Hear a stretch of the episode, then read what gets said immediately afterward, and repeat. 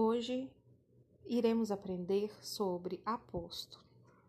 Aposto é o termo acessório cuja função é a de esclarecer, explicar, identificar, especificar, resumir um outro termo.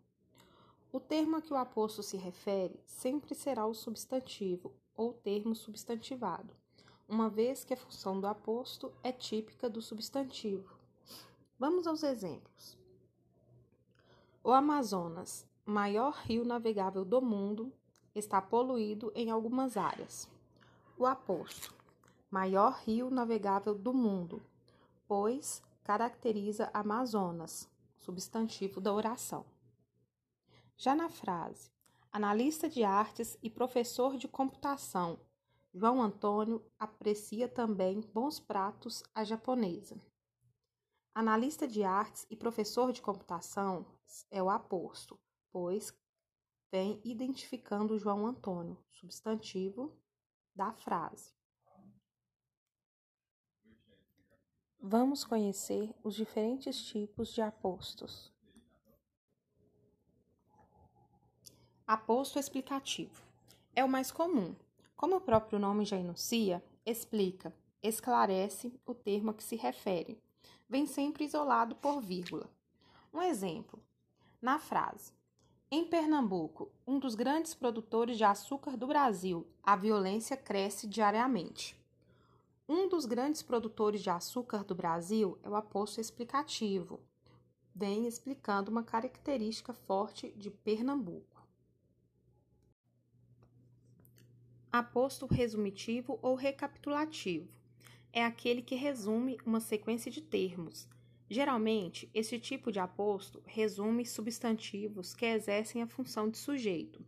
O aposto resumitivo é frequentemente exercido por um pronome indefinido. No exemplo, dançar, nadar, brincar, nada lhe interessava.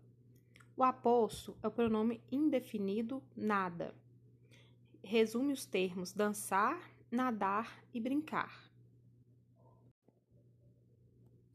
Aposto especificativo é aquele que se refere a um substantivo de sentido geral, particularizando-o, especificando, indicando-lhe a espécie a qual pertence. Esse tipo de aposto dispensa a pontuação. No exemplo, meu amigo Cláudio é um especialista em eletricidade. Cláudio é o aposto especificativo, pois ele especifica qual amigo é especialista em eletricidade, no caso Cláudio. Aposto enumerativo.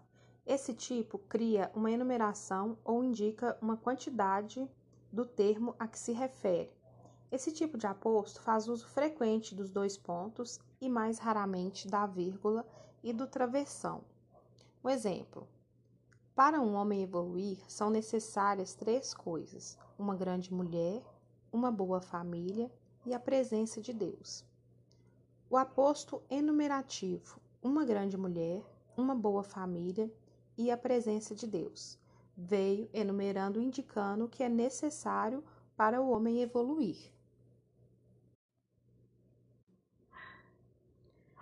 Por último, aposto de oração, que é aquele que sintetiza o conteúdo semântico de toda uma oração. Não se deve confundi-lo com o aposto resumitivo. Este resume termos, aquele faz a síntese de toda uma oração ou orações. No exemplo, os primeiros a chegar sugeriram que o acampamento fosse levantado à esquerda do lago, ideia que muito agradou aos líderes da excursão. Ideia aposto de oração. Ideia sintetiza a oração. Os primeiros a chegar sugeriram que o acampamento fosse levantado à esquerda do lago.